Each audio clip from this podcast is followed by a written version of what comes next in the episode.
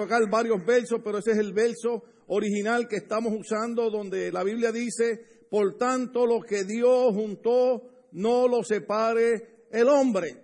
Entonces hemos estado hablando de las eh, cosas o las influencias de afuera que afectan no solamente nuestro matrimonio, sino que afectan también nuestra familia y afectan a la iglesia. Amén. Gloria al nombre del Señor.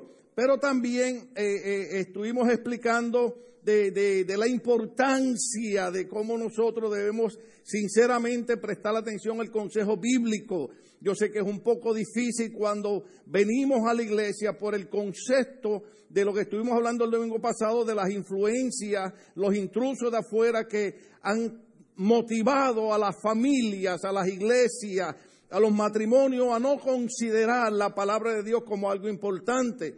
Sin embargo, la Biblia enseña que si algo nosotros debemos prestar atención y considerar es la palabra de Dios, porque la Biblia dice, bienaventurados son aquellos que oyen mi palabra y la ponen por obra, el libro de Apocalipsis. Pero hemos estado usando ese verso porque cuando nosotros pensamos lo que Dios juntó, no lo separa el hombre, siempre pensamos nada más en, divorcio y en divorcio. Sin embargo, hay muchos otros conceptos que cubren muchas más áreas. Entonces, eh, eh, como tocamos tanto, hoy vamos a tocar a aquellos intrusos que debilitan nuestra unión matrimonial, debilitan nuestra relación eh, familiar y debilitan nuestra vida como cristianos, sea el nombre del Señor. Uno de los primeros intrusos que vamos a tocar hoy se llama, este, este, este le va a gustar, este le va a gustar, se llama el trabajo. ¿Cuánto estamos aquí ya? O sea, ¿qué es lo que estamos hablando? Bueno, la Biblia dice que no trabaja, que no coma. Y usted me diría a mí, bueno, pastor, pero ¿cómo usted va a decir que el trabajo es un intruso que pueda afectar la relación matrimonial, que pueda afectar la, la, relación entre padre e hijo, que pueda afectar nuestra vida como cristianos? Sí, hay que trabajar, pastor, hay que pagar la renta, hay que pagar el carro, hay que pagar la aseguranza. El concepto aquí está es en que muchos años atrás Dios había establecido algo que a nosotros se nos ha olvidado y tal vez lo toquemos hoy. ¿Alguien recuerda en cuántos días Dios creó todo lo que Él hizo? Algunos dijeron seis, otros siete. Los dos están bien. Porque en seis días el Señor hizo todas las cosas. Y el séptimo día, ¿qué hizo? Algunos dijeron reposó, otros descansó. Los dos están bien. Pero el concepto es este. Dios tomó un día que Él no necesita porque Él es omnisciente, omnipotente. Dios es todopoderoso. Él no necesita descansar, pero estableció una pauta. Dijo, en seis días ustedes van a hacer todas las cosas y un día de su vida ustedes tienen que descansar. Ahora, ¿cuál es el problema? ¿A dónde hemos llevado la situación? Esta mañana eh, venía saliendo de mi casa y le dije a mi esposa, oye, qué bueno, qué buen mensaje están enviando estos muchachos de aquí de la esquina. Hay una familia cubana que tiene un negocio de, de, llantas, para que me entiendan. Nosotros decimos gomas, tires. Y los domingos ellos no abren. ¿Sabe por qué? Porque ellos dicen, el domingo es el día del Señor. Oh, aleluya. Igual que esta compañía famosa que vende pollitos, Chick-fil-A. Los domingos ellos no abren, dicen, el domingo es el día del Señor. Pero ¿qué es lo que hemos hecho nosotros? Especialmente los que los hispanos que venimos a este país. Trabajamos no siete días, catorce días. Porque si usted multiplica las horas que usted trabaja, usted viene y mete cuántas, cuántas iba a decir alguien aquí que me diga cuántos trabajan 12 horas al día, pero no, habrá alguien aquí que trabaja 12 horas, no levante la mano con el dedo, hágame así. Uh, uh, para que pregunte. Allá uno parecía, usted sabe, usted sabe cuando, cuando usted está viendo los juegos de pelota que empiezan a mandar señales. Entonces, nosotros tomamos eso como algo que tal vez no es de prestar la atención, pero uno de los intrusos que hace daño en nuestra relación matrimonial, en nuestra relación de padre-hijo e y en nuestra relación como cristianos en la iglesia es que trabajamos excesivamente. Eh, estaba viendo yo un programa muy viejo, ustedes saben que yo he dicho esto anteriormente, de un muchachito que llamó al papá por teléfono. Y el papá estaba abajo y el hijo estaba arriba, en el cuarto arriba. Y el papá le dice, pero ¿por qué me está llamando el teléfono si estás aquí en la casa? Y dice, porque es de la única manera que puedo hablar contigo. Porque ustedes saben que aunque la tecnología hay que usarla, ¿cuántos saben que usar la tecnología? Nadie me diga a mí que no usa esto. Pero el problema es cuando esto ha ocupado el lugar de nuestra conversación de tú a tú. Eh, la semana pasada o el viernes, no sé, eh, Dios nos da tantos mensajes lindos. Estamos hablando de una niña de nueve años que se ahorcó, se quitó la vida porque la mamá le quitó el celular por la mañana. O sea, ¿cómo es posible que la tecnología, estos aparatos, estén ocupando el lugar de la relación que Dios creó que debemos tener los unos con los otros? Entonces, cuando estamos trabajando excesivamente, yo sé que usted va a salir hoy enojado conmigo de aquí, pero cuando trabajamos excesivamente, usted haga un análisis. ¿Cuánto se ha cortado, se ha quebrado el tiempo que yo comparto con mi esposa, con mi esposo y con mis hijos? Yo sé que muchos hijos tal vez hoy no sé si me den la razón o me la quiten, pero muchos de los hijos se enojan con los padres. ¿Sabe por qué? Dice, oh, my dad, my mom, they never have time for me. Y es increíble, y es increíble porque yo sé que los muchachos llegan a una edad donde ya no quieren estar con uno. Algunos padres pueden decir amén con eso. Usted sabe que cuando los niños están chiquitos, eh, juegan con uno y brincan con uno, pero ya cuando empiezan como que entrar en la adolescencia o algo, usted, usted, ¿cuánto cuando sus niños eran chiquitos los besaban y los abrazaban delante de todo el mundo? ¿Sí? ¿Qué ocurre cuando los niños entran a los 12, 13, 14 años? Y usted quiere agarrarlo delante de todo el mundo y darle un beso en el cachete. Oh, oh ay, yo te quiero mucho. Tú eres el nene de papá. Come on, man, leave me alone. Oh, that's embarrassing. ¿Sí o no? Pero ¿qué ocurre? Que lo que no nos damos cuenta es que al final de la trayectoria, lo que es importante y lo que va a durar es esa relación que nosotros desarrollamos a través de la vida. Yo no quise traer una tarjeta hoy porque eh, la leí ayer, mi esposa no sabe que yo la leí. ¿Cuántos los esposos hoy se meten la nariz en cosas de la esposa sin que ella lo sepa? Muchos no se atreven a decir amén porque corren peligro cuando lleguen a la casa, pero... Pero alguien le dejó una nota a mi esposa y le decía, eh, no hay palabra cómo decirlo, pero quiero usar esta nota. Y le dice, gracias. Gracias porque ahora que he crecido me he dado cuenta que desde pequeñita, decía esta persona, tu hogar ha sido un oasis. ¿Cuánto sabe lo que es un oasis? Ha sido un oasis para mi vida.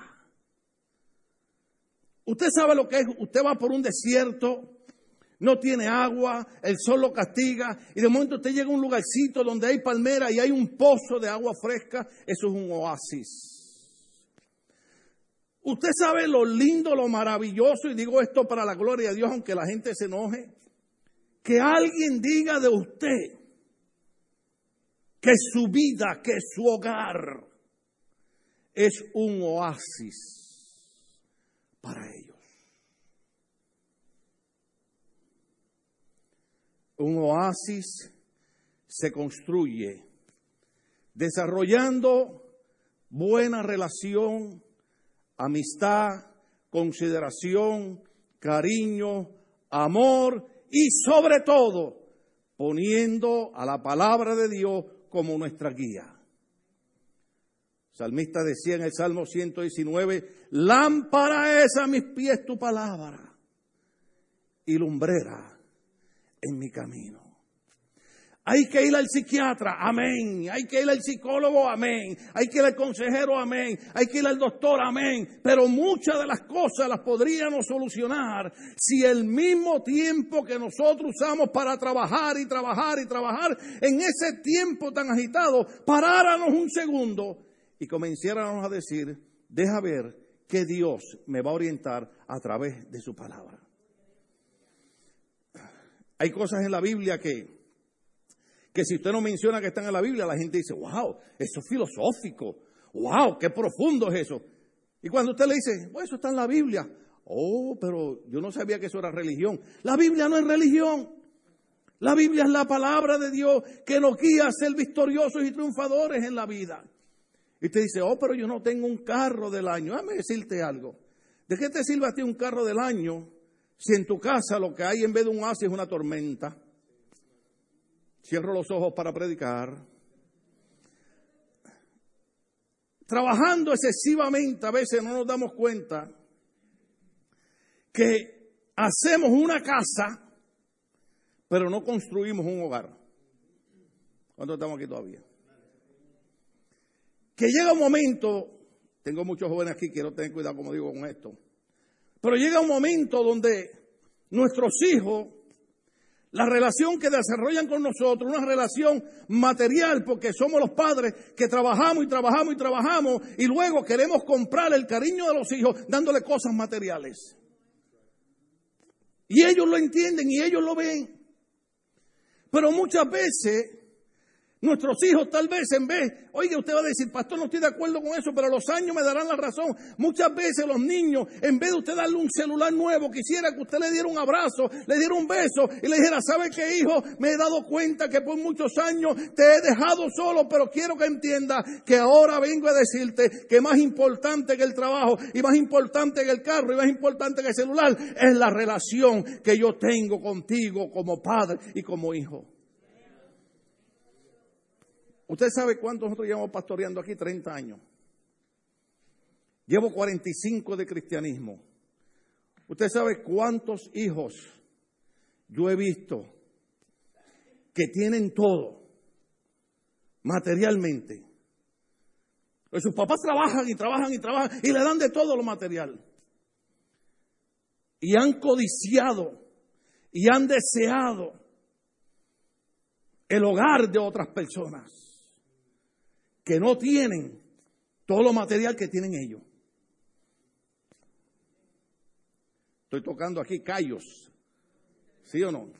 Pero la idea, recuerde, del mensaje no es herir, no es lastimar, no es hacer que la gente se enoje, sino es tratar de crear conciencia, de entender, como decía el domingo pasado, las palabras que usó Cristo, que el diablo vino a matar, robar y destruir y que Cristo vino para darnos vida y vida en abundancia. Entonces yo quiero estar en esa vida abundante que Cristo vino a traer y no en la destrucción que el diablo vino a traer. Entonces si yo como pastor les amo a ustedes, tengo que molestarles, tengo que inquietarles, tengo que hacerles saber que Dios no los llamó a ustedes como familia para ser personas destruidas, sino para ser familias victoriosas. Pero parte de esa victoria está en qué? Oye, pero vea que yo trabajo, me levanto a las 5 de la mañana. Ahora, ojo aquí, ojo aquí, que yo estoy viendo que algunos están diciendo, ay, qué bueno, cuando yo salga aquí voy a decir, el pastor dijo que no hay que trabajar. Yo no estoy diciendo eso. ¿Cuántos saben que no estoy diciendo eso? Ahí el pastor. Hay ocasiones y hay oportunidades que usted puede aprovechar y trabajar. Pero el caso es cuando nos hacemos adictos al trabajo. ¿Cuántos saben que hay personas que son adictas al trabajo? Y, yo sé que la mayoría dice el trabajo, pero hay personas que son adictas al trabajo. Entonces, eh, eh, están ahí, pero hay momentos en que hay oportunidades que usted tiene que aprovecharlas. Por ejemplo, usted está en un trabajo y de momento dice, mira, hay una emergencia y necesitamos que este mes, en vez de trabajar ocho horas, trabaje 14 aprovechelas. ¿Dónde estamos aquí? Pero una cosa es que yo trabaje 14 horas diarias, un mes, excepto el domingo, el domingo es el día del Señor, diga conmigo, el domingo es el día del Señor. Y si usted es adventista, diga, el sábado es el día del Señor. Aquí no hay nadie adventista, todos somos cristianos, alabados así. Pero respetamos eso, ellos sacan el sábado para adorar al Señor.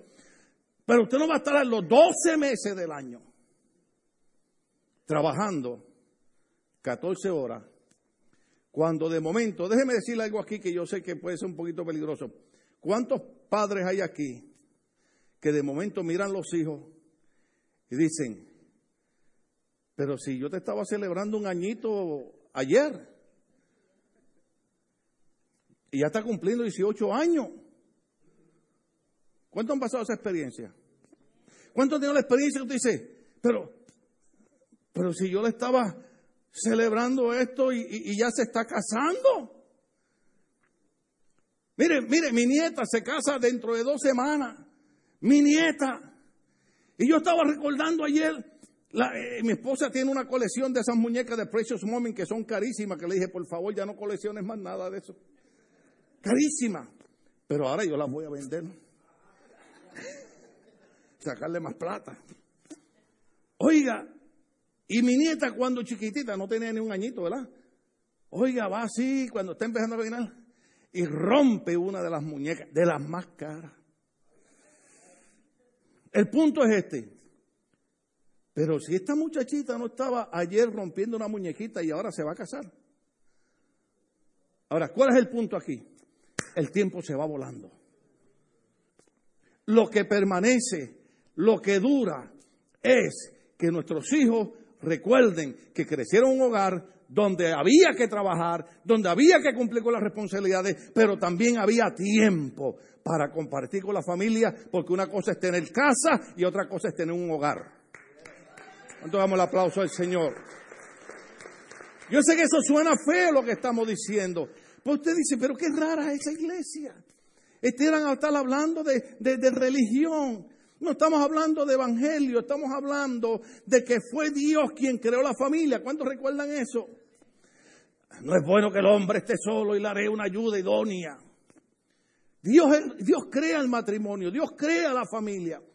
Y luego, en otra ocasión hablaremos de eso, Dios establece los diez mandamientos no para castigarnos, sino para darnos éxito. Te dice, ¿cómo fue eso, pastor? Si mucha gente no va a la iglesia porque no quiere cumplir los diez mandamientos, cuando usted escucha el mensaje, porque los diez mandamientos no son maldición sino bendición, usted va a decir, wow, Dios creó el matrimonio, Dios crea la familia, pero el hombre la fue desvirtuando. Yo recuerdo muchos años atrás en Puerto Rico, hermano, los domingos no se abrían los mercados. ¿Cuántos recuerdan eso? Es más, había más. Los negocios se cerraban de 12 del mediodía a 2 de la tarde. Yo salía de mi trabajo, iba a mi casa, comía, descansaba y regresaba fresquecito. La mayoría de nosotros, la mayoría de nosotros, padecemos de ansiedades, padecemos de nerviosismo, nos duele hasta el pelo los que tienen, alabado sea el Señor. ¿Por qué? No tapemos el cielo con una mano. Usted sabe, usted va a trabajar. ¿Sabe cuánto le dan para almorzar? 30 minutos. 30 minutos, hermano. Y a mí antes en Puerto Rico me daban dos horas, alabado sea Dios. 30 minutos. Y había gente, hermano, que los 30 minutos, ni, ni, y aquí hay gente que los 30 minutos ni los, porque los usan para trabajar. Yo le decía a mi jefa, en mis 30 minutos de lonche, porque así decimos acá, ¿verdad? No me moleste. Porque mire, yo me llevaba un arrocito blanco con una latita de salchicha. Oh, aleluya. Los jóvenes me y me dicen, aquel le preguntó al otro, what's that? Eso es comida de reyes. Usted abre la latita de salchicha y así la saca, ¿eh? Con el juguito ese. Oh, alabado sea Dios. Con arroz blanco y ponía mi Biblia al frente y me sentaba, hermano. Y yo le decía a mi jefe, en mis 30 minutos me moleste. Y comiéndome la ropa con la salchicha y leyendo la palabra. Pero ¿qué ocurre? Que eventualmente nos damos cuenta que tenemos que levantarnos a las 5 de la mañana, que tenemos que ir a trabajar, que no descansamos. ¿Y quién paga? Nuestra salud. ¿Estamos aquí todavía? ¿Usted entiende que Dios no está loco? Usted entiende que el problema es que nosotros hemos desvirtuado la ley de Dios y como consecuencia estamos pagando los resultados de no seguir el consejo de Dios. No descansamos. Ahora viene otro punto importante, voy a dejarle el trabajo porque algunos de ustedes ya como que están diciendo, oh, thank you Jesus, no more work. Yo no estoy diciendo eso, aleluya. Ay. ¿Cómo hablo de este? ¿Cómo hablo de este? ¿Cómo hablo de este? Porque voy a hablar de la cosa más linda del mundo. Los niños. Los niños. Diga conmigo los niños. Ay, Dios mío. Una de las cosas con las cuales hay que tener cuidado porque también se convierten en intrusos de la unión marital. Déjeme tocar primero la unión marital, luego entramos en familia y, e iglesia, pero en la unión marital, los niños. Porque ¿qué ocurre? Cuando vienen los niños, se nos olvida que no dejamos de ser esposos, ni dejamos de ser esposa. Nos convertimos en padres y madres, pero entonces, ahora, por alguna razón, comenzamos a ocuparnos tanto del niño y de la niña, no estoy hablando de la responsabilidad que hay que tener, ¿cuánto estamos aquí todavía? Sino que estoy hablando de lo que es excesivo y entonces comenzamos a ocuparnos en la atención del niño y de la niña y no nos damos cuenta que nuestra responsabilidad como esposo y esposa, no estoy hablando de relación sexual, estoy hablando de nuestra relación como, como compañeros, se está dejando a un lado porque estamos ocupando, porque Dios puso cada cosa en su lugar. ¿Cuánto estamos aquí? ¿O no dice la Biblia que hay tiempo para todo? Entonces, el tiempo del esposo y el tiempo de la esposa lo estamos ocupando en el niño. Ahora, le voy a decir algo aquí que le va a decir un psiquiatra, un psicólogo, un consejero. Cuando usted es casado y usted encuentra que usted está usando la excusa de estar cuidando al niño y la niña todo el tiempo, es porque hay un problema que usted no quiere aceptar. Aquí había un muchacho que nos ayudaba en la iglesia, estoy hablando casi, nosotros vamos para 30 años ahora en noviembre, como 25 años atrás. Y un día yo lo llamé y le dije, ven acá hermano, si tú supieras cuánto yo agradezco que tú nos ayudes aquí. Pero tú eres un muchacho casado y tú tienes dos niños chiquitos. ¿Por qué tú sales del trabajo y te vienes para la iglesia y llegas a tu casa a las 11 de la noche todos los días? Entonces, un día así de, ya, ya no lo hago, ¿no? Pero, pero así de chute. Los que no entienden, así de entrometido. Un día llamé a la esposa, le dije, mira, mija, ¿puedo hablar contigo un momento? ¿Qué pasó, pastor? Oye, ¿cómo están las cosas? Porque yo veo que tu esposo sale del trabajo y se va para la iglesia. Dice, bueno, mire, pastor, lo que pasa es que él no quiere estar aquí porque yo hablé con él y le dije ciertas cosas que están pasando.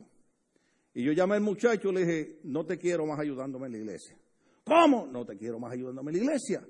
¿Sabe por qué? Porque yo no quería que después dijeran que por culpa de la iglesia, que ese es otro punto que tengo aquí, que por culpa de la iglesia su hogar se estaba rompiendo. ¿Cuánto estamos aquí todavía? Entonces, muchas veces tenemos un problema que no hay cosa más difícil que confrontar un problema. yo sé uno de los hermanos líderes aquí, ¿verdad? Y, digo esto con cariño, me dijo, pastor, eh, eh, quiero aprender, ¿cómo usted encuentra eso del hermano que vino a predicar aquí, el hermano este, eh, Néstor, que mandó a los matrimonios a mirarse y esas cosas? Yo le dije, bueno, bueno, lo que pasa es que nosotros estamos acostumbrados a oír una palabra que nos edifica, que nos ayuda. Yo entiendo, yo entiendo, yo los tengo ustedes bien malcriados. Sí. Le digo, pero es que no hay cosa más difícil que tú sentar a un esposo y a una esposa a que hablen el problema. Yo se lo puedo contar a José, se lo puedo contar a Maldonado, pero si me siento con mi esposa, ah,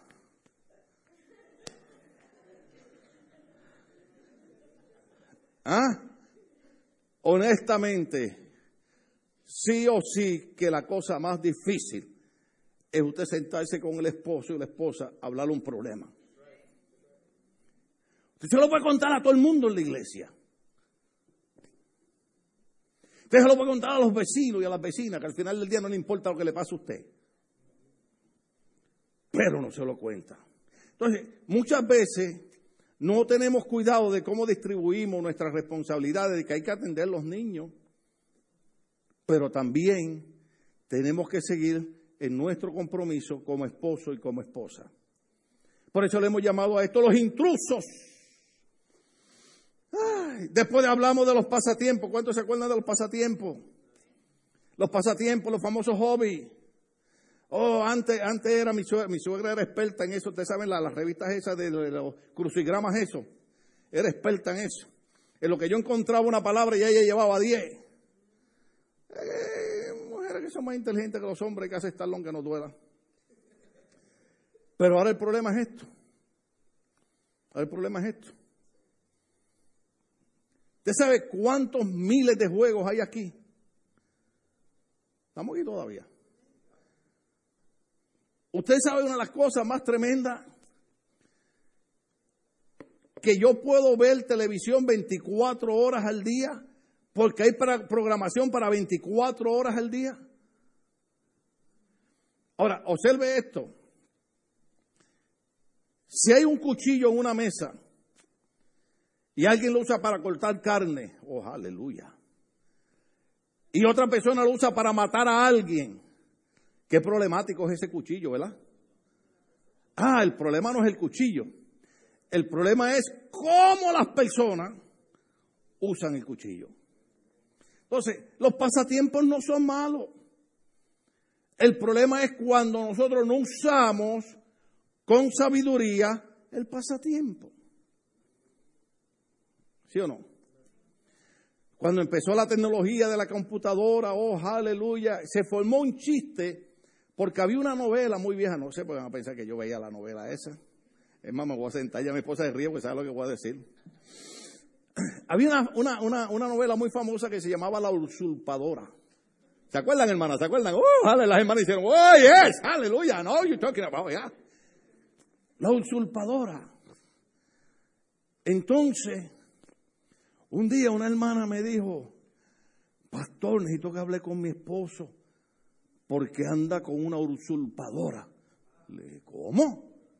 Este hombre se ha estado fijando en otra mujer, se enamoró de otra mujer y, y yo preocupado. En los tiempos que permitían que los pastores hablaban, porque ahora la gente no quiere ni que el pastor hable con los problemas de ustedes, pero ¿saben? Usted no quiere aprovechar esa ventaja, ¿está bien? Y yo lo llamo y le digo, mira, siervo, ven acá, ¿qué está pasando? Que, mira, que tu esposa me dijo que tú has fijado los ojos en otra mujer. Y no, pastor, yo no. yo amo a mi mujer, yo quiero a mi mujer. Porque así hablan, ¿verdad? No, yo que mi esposa. Le digo, oye, mira, tú me dijiste que tu esposo. Sí, es que la usurpadora esa, porque desde que compró la computadora, eso es desde que llega el trabajo con la computadora. Oye, la mujer se puso celosa de la computadora. Yo le dije a ella, mira, yo como pastor no puedo recomendarle esto, pero yo mujer agarraba la computadora y se le metía fuego. Muchas mujeres le brillaron los ojos aquí hoy. ¿Cuándo entiende lo que estamos hablando? El, el trabajo excesivo, cuando no consideramos bien cuál es el tiempo de los niños, cuál es el tiempo del esposo y la esposa, los pasatiempos, la televisión, ¿para qué le vamos a dar más, más tema al televisor si usted sabe lo que estamos hablando? La televisión, que hay que, hay que ver televisión. ¿Cuánto ven televisión? Yo veo televisión. Yo en mi iglesia en Puerto Rico tenía problemas porque había un predicador que, un hombre de Dios que yo lo, lo respeté lo respeto todavía, está con el Señor, pero él decía que el televisor era el cajón del diablo. Entonces usted no podía tener televisión en su casa. Y a mí siempre me gustaba ver las noticias. Y veía el zorro, y veía a los intocables, y veía a Batman también. ¿Cuántos se acuerdan de eso? Pero el problema no es tener el televisor en la casa, el problema del televisor es el mismo del cuchillo. ¿Sí? El problema es que si usted no saca tiempo para leer un capítulo de la Biblia, para orar 15 minutos, para venir a la iglesia, para compartir con su esposo, con su esposa, para salir con sus hijos, porque usted está esclavizado con el televisor, algo está mal. Hay que ministrar liberación. Ay, aquí me meto en problema ahora. Voy a saltar este. Los yernos y las nueras. Intrusos e intrusas. Oye, ¿usted no le da pena conmigo que a mí sea el que me, toca hablar de esto y usted está ahí lo más tranquilo como si nada? ¿Ah? Y cualquier cosa que quede mal, el responsable es el pastor. Pero ¿cuál es el problema? Ustedes han conocido esposas que se llevan también con la esposa del hijo. Que ahora no tiene tiempo para compartir con su esposo porque... ¿Ya te le entendieron? ¿Para qué lo explico? ¿Cuánto le entendieron? O el yerno. Yo solamente tengo un yerno favorito. Oh, aleluya. Pero una de las cosas que nosotros hemos aprendido es que hay un ciclo de la vida. ¿Cuántos están aquí todavía? Ellos van a seguir creciendo. Ellos tienen que formar su hogar. Yo extraño a mi mamá porque mi mamá lo que tenía era un segundo grado de escuela. Pero qué sabia era. Una de las cosas que ella decía, hijo, usted se casa con la mujer que usted quiera porque yo no mando en su corazón. ¿Cuántos los padres queremos casar a nuestra hija y a nuestro hijo con la que queremos? ¿Cuántos los padres, las madres están aquí? Saben que muchas veces, lo dije, lo voy a repetir, muchas veces llega la, llega la, hija con un novio y usted dice, qué espíritu raro trajo esta muchacha a mi casa. Sí. O llega el muchacho con una, con una muchacha y, y usted dice, y Medusa, me trajo a Medusa a la casa. Pero ¿cuántos de los cuántos padres aquí? Levanten las manos los padres. ¿Cuántos de ustedes realmente pueden aceptar que no mandamos el corazón de nuestros hijos y nuestras hijas?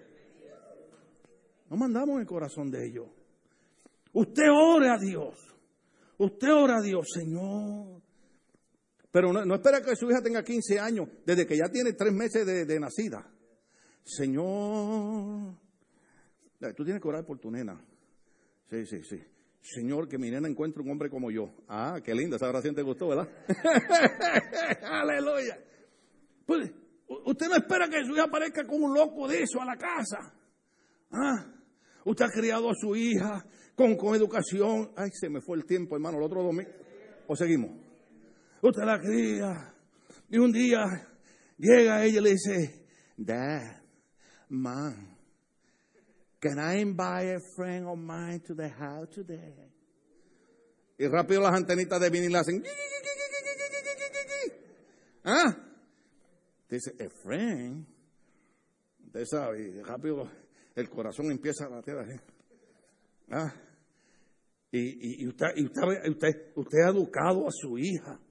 Usted le enseña a su hija a portarse correctamente. ¿Ah? Y cuando tocan en la puerta, y usted abre la puerta y estaba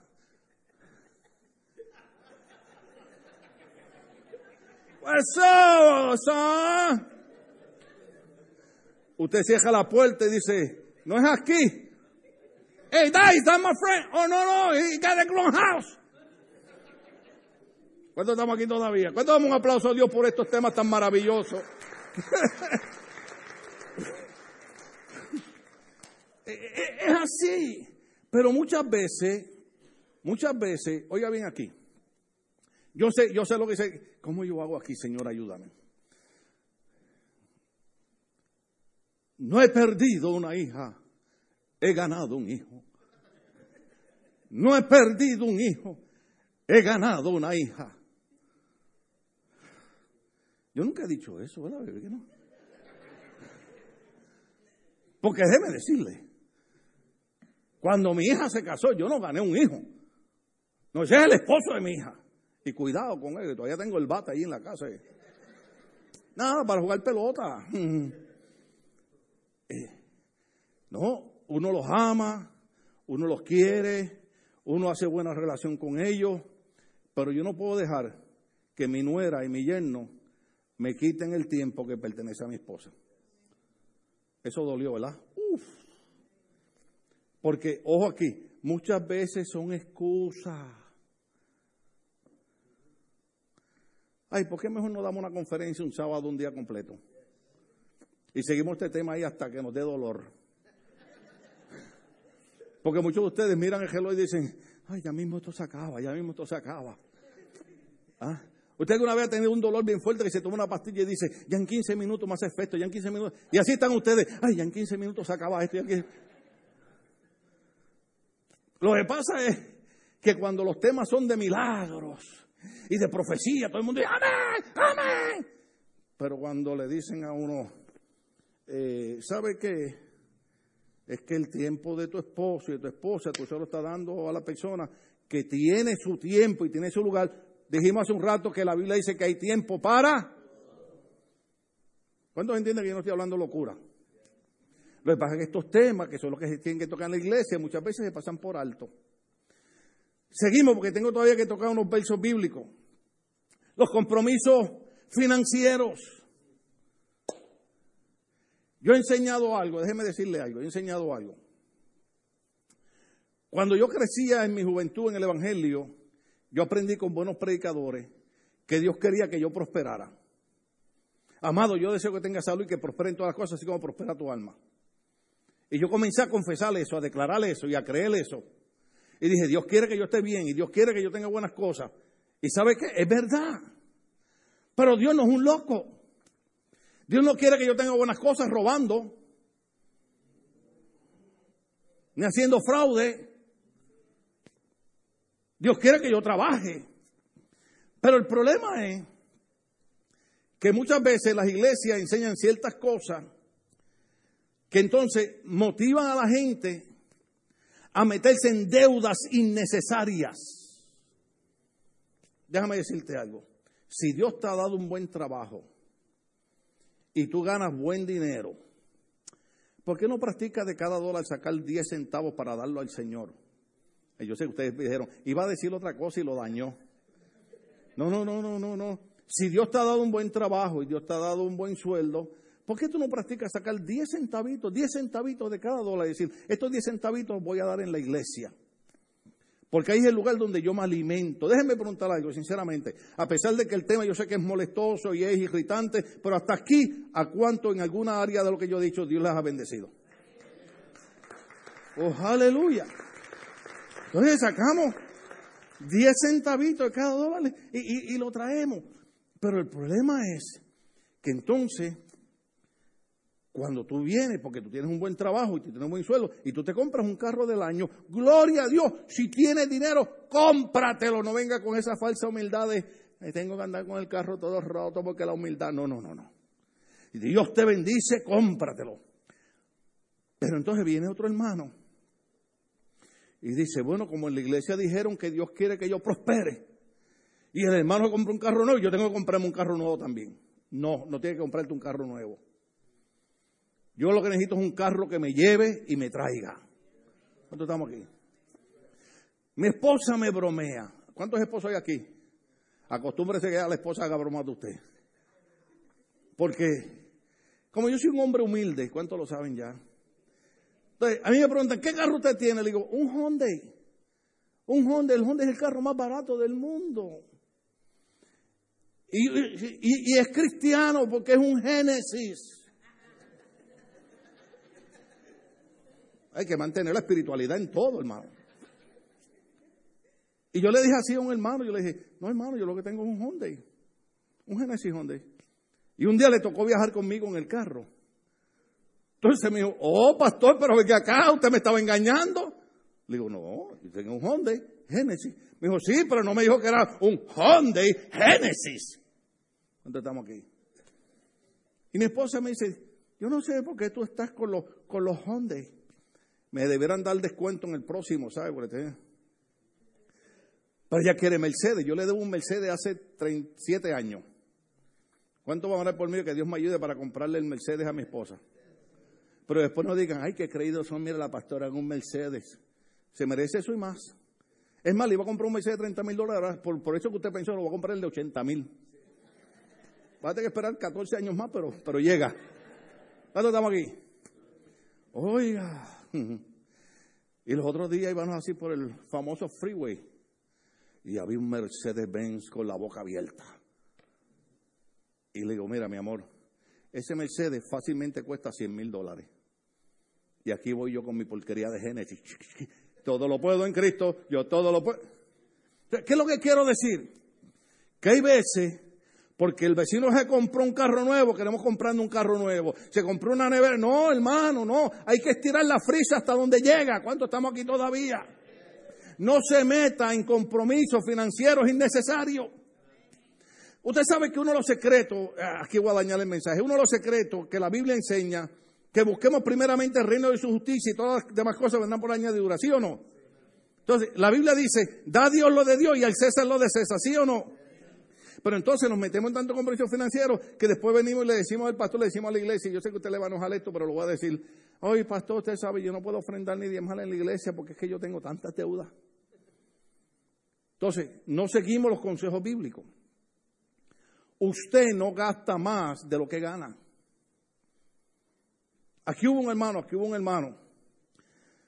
Tuvo un problema en su trabajo, que bajaron las horas y fue a un consejero para trabajar con sus finanzas.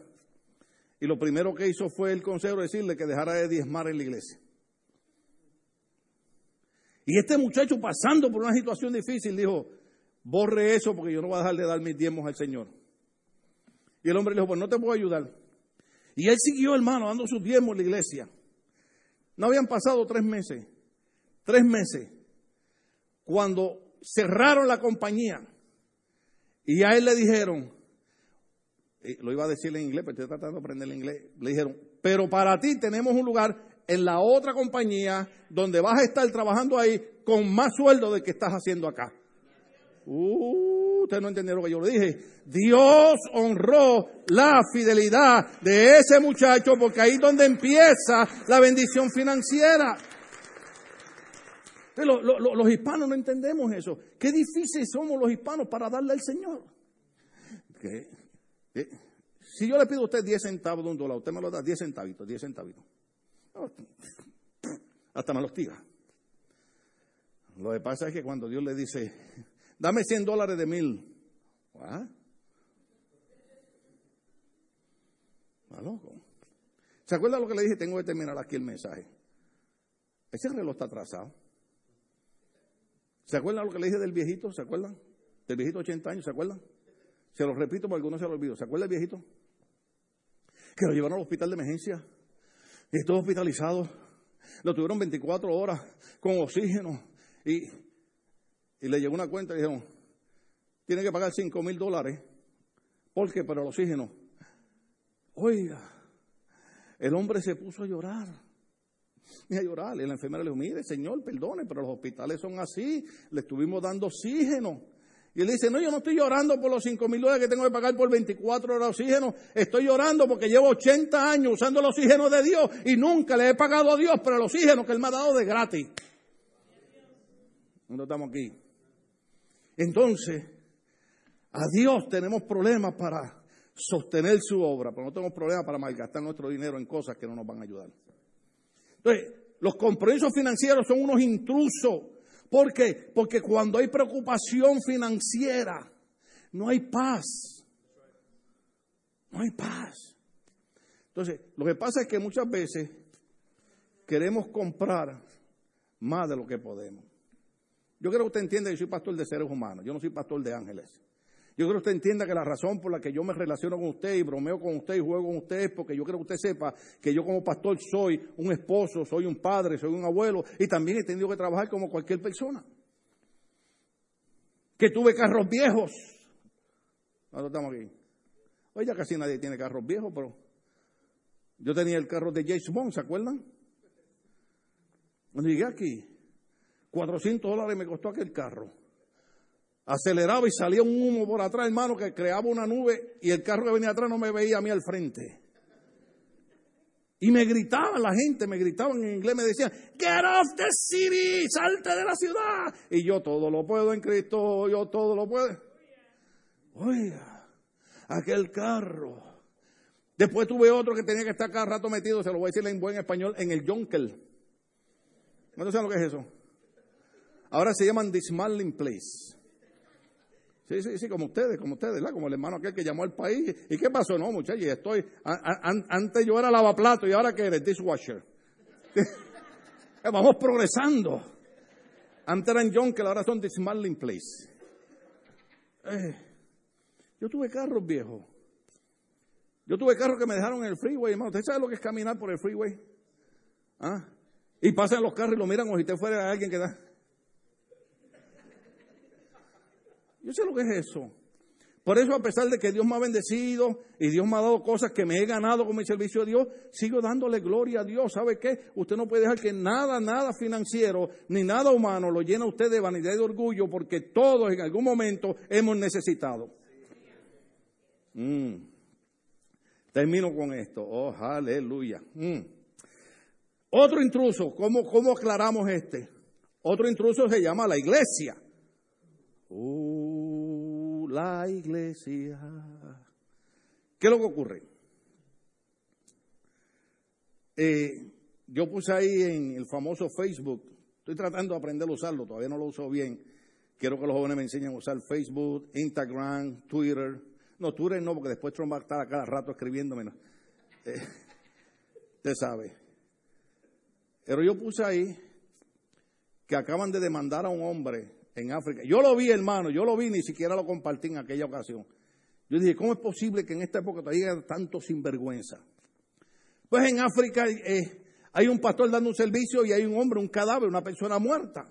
Lleva tres días de muerta la persona. Y lo llevan ahí en el ataúd.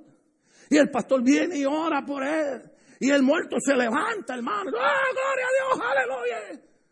Ahora están demandando al pastor porque era mentira. Cuando yo enseño esas, eh, enseño esas cosas aquí, la gente no me cree. Pues déjeme decirle algo. Hay iglesias que han sido extremistas en sus enseñanzas. ¿Cuántos estamos aquí? Hay iglesias que son responsables de la destrucción y del divorcio de montones de matrimonios.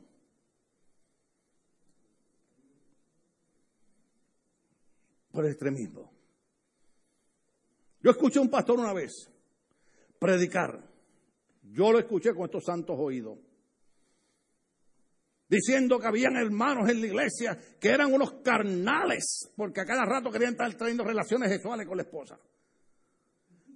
Yo era jovencito en ese entonces. Estudiaba ciencias sociales en la Universidad de Puerto Rico. Y fui para allá un día y le, y le pregunté a la esposa del pastor, dije, mire, perdone, perdone, este, el pastor dijo esto. ¿Cómo es eso que ustedes tienen 13 hijos?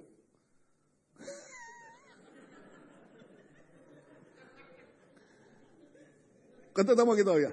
Los jóvenes, please, cover your eyes, I mean your ears. Bueno, y los ojos también. ¿Cuándo entiendo que estoy hablando? Porque yo quiero que ustedes entiendan, ¿cuántos aquí, cuántos aquí en casi 30 años me conocen a mí, a mi esposa y a mi familia. ¿Cuántos aquí han ido a mi casa? ¿Cuántos aquí saben que yo, ¿cuántos aquí saben que, que yo no soy pastor nada más del púlpito?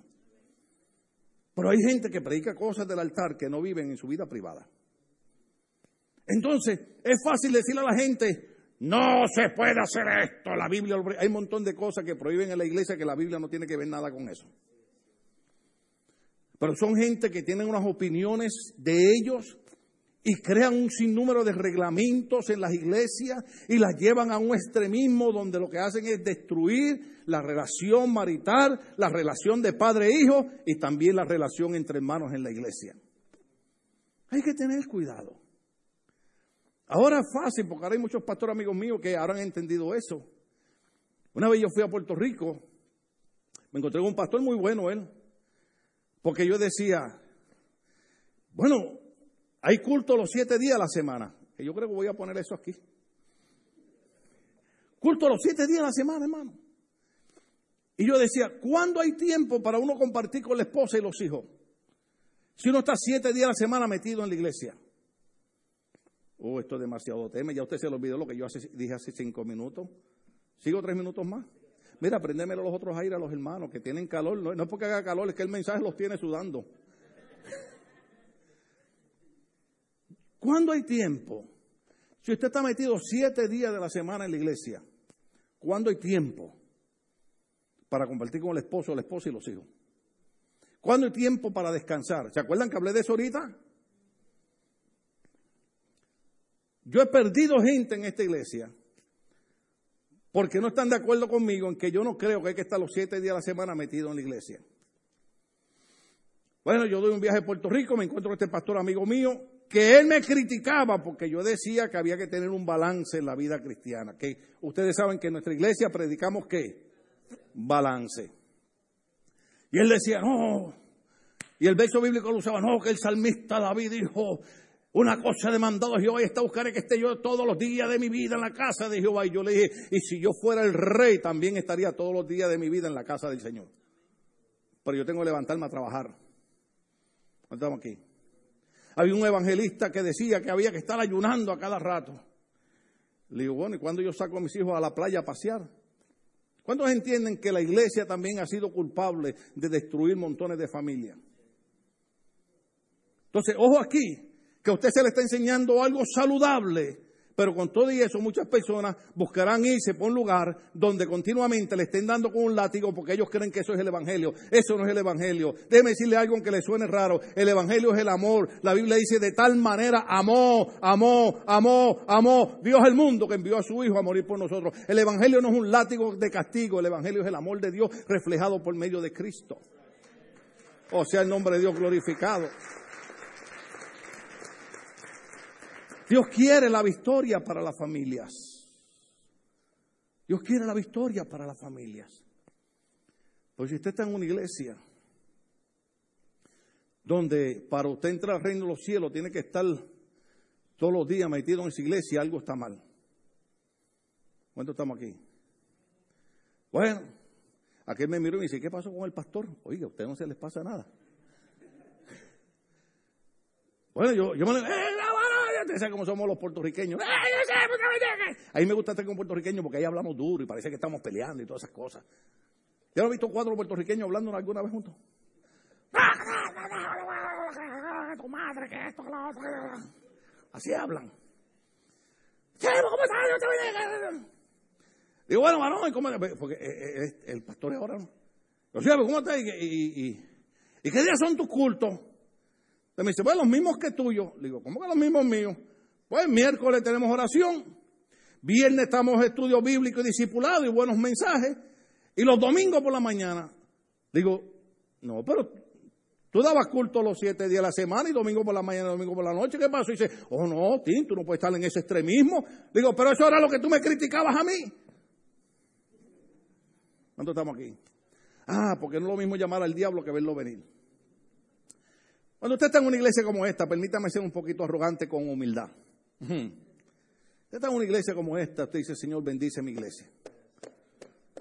Señor, bendice mi pastor. Yo sé que lo que predicó hoy me sacaron todos los pichones que tenía adentro.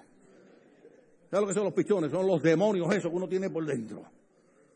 Yo sé que mientras él predicaba yo quería matarlo y ahorcarlo. Pero lo quería hacer porque me dijo la verdad porque he estado fallando en un montón de cosas que él predicó hoy. ¿Será que puedo hablar con mi esposa? ¿Será que puedo hablar con mi esposo? ¿Será que he violado el tiempo de nuestro matrimonio? ¿Será que he violado el tiempo de, de mi descanso, de mi salud?